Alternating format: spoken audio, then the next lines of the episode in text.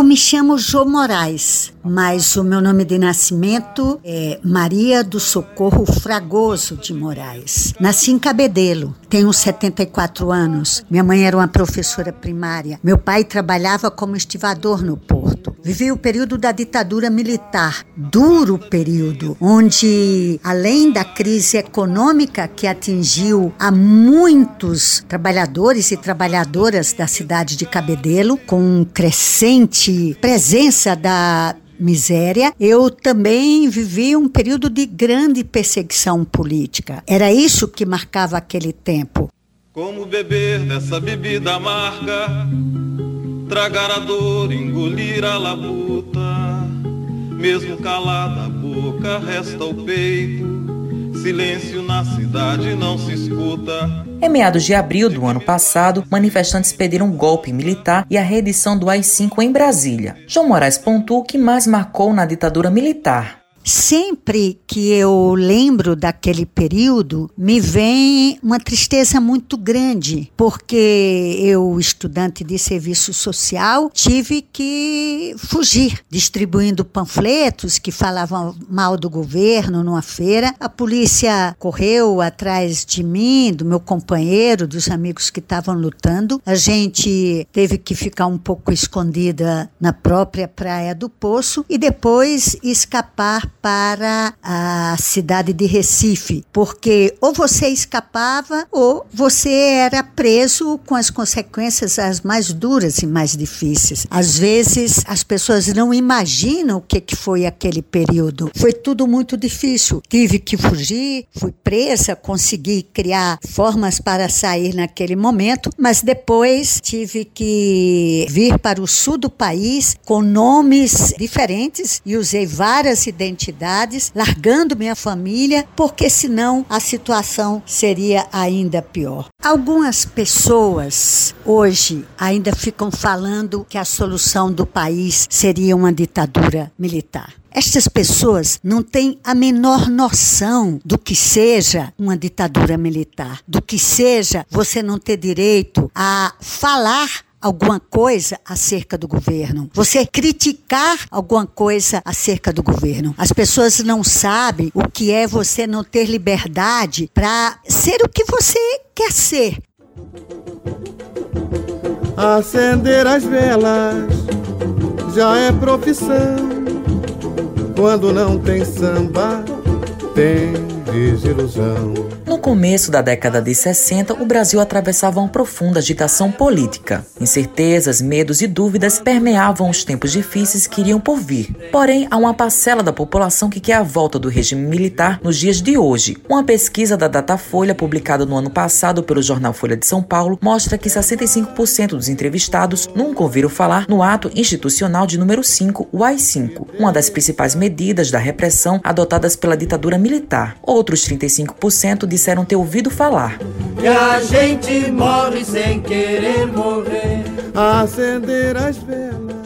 Monique Citadino é professora titular do Departamento de História e do Programa de Pós-Graduação em Cidadania e Direitos Humanos da Universidade Federal da Paraíba. Também é integrante da Comissão da Verdade de João Pessoa. A professora avalia esses dados e também o que foi a ditadura militar um ato institucional que abole, extingue o direito do habeas corpus, ou seja, do corpo livre, claro, dentro das normas da lei, a supressão desse direito deu margem justamente às práticas da tortura, que levaram às mortes, aos desaparecimentos, etc. Isso é uma consequência não só do ponto de vista individual, a curto, médio e longo prazo, mas isso corrói o tecido social é você estabelecer a possibilidade da hegemonia do mais forte a partir da força. Então, isso tem repercussões de fato de longo prazo em qualquer país que vive esse tipo de experiência. Então, o fato de que parte substancial da população desconhece a gravidade do AI-5 é um exemplo de como não tivemos uma educação para a democracia, uma educação para os direitos humanos. Amanhã vai ser outro dia.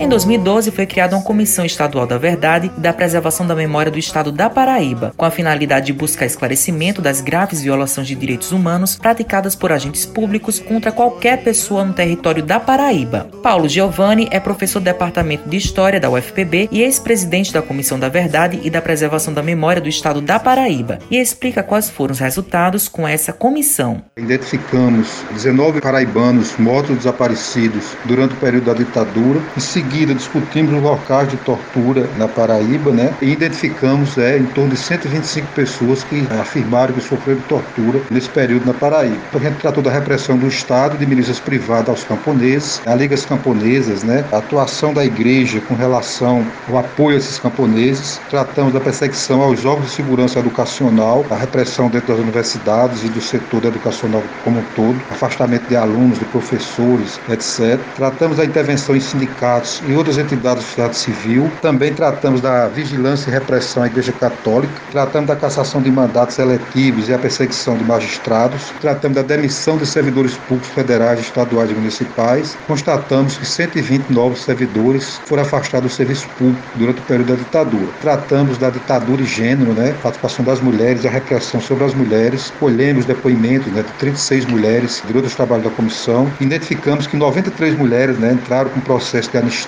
por terem sido perseguidas durante a ditadura.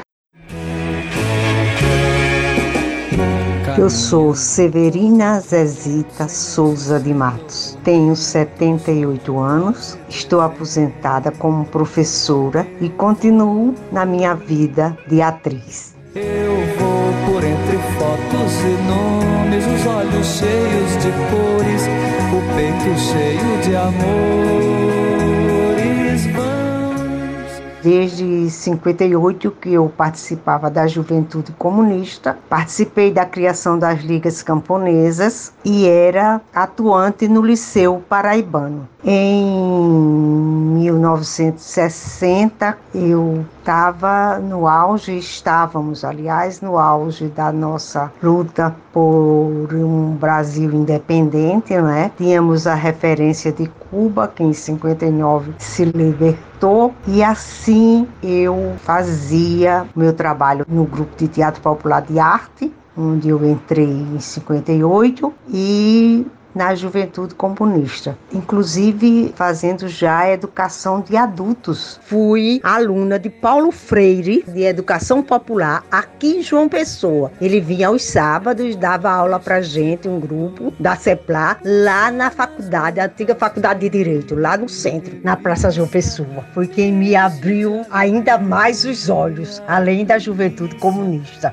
A atriz conta também as impressões dela em relação aos tempos de regime militar. O que mais marcou foram, por exemplo, os amigos que foram para Fernando de Noronha, não é? que tiveram as unhas arrancadas, choque elétrico, não é? Tem um fato que foi terrível. O negro Fuba, que era lá de Sapé, ele desapareceu, mataram e acabou, pronto. É, um dia desse eu estava numa conferência lá em Campina Grande e falei na morte do Nego Fuba, que até hoje a gente não sabe de nada do Nego Fuba. E tinha uma sobrinha dele no auditório. E ela comprovou, né? E até hoje a família procura. Agora, uma coisa que me salvou. Na época, eu era apenas Severina de Souza Pontes. Só em 92 é que eu incorporei Zezita então eles procuravam Zezita, eu não fui presa, provavelmente por isso, mas isso criou de fato um pavor na minha casa com meus irmãos pequenos. Quando vi o caminhão do exército para fazer treinamento lá, onde hoje é a Cajepa, meus irmãos ficavam tremendo de medo.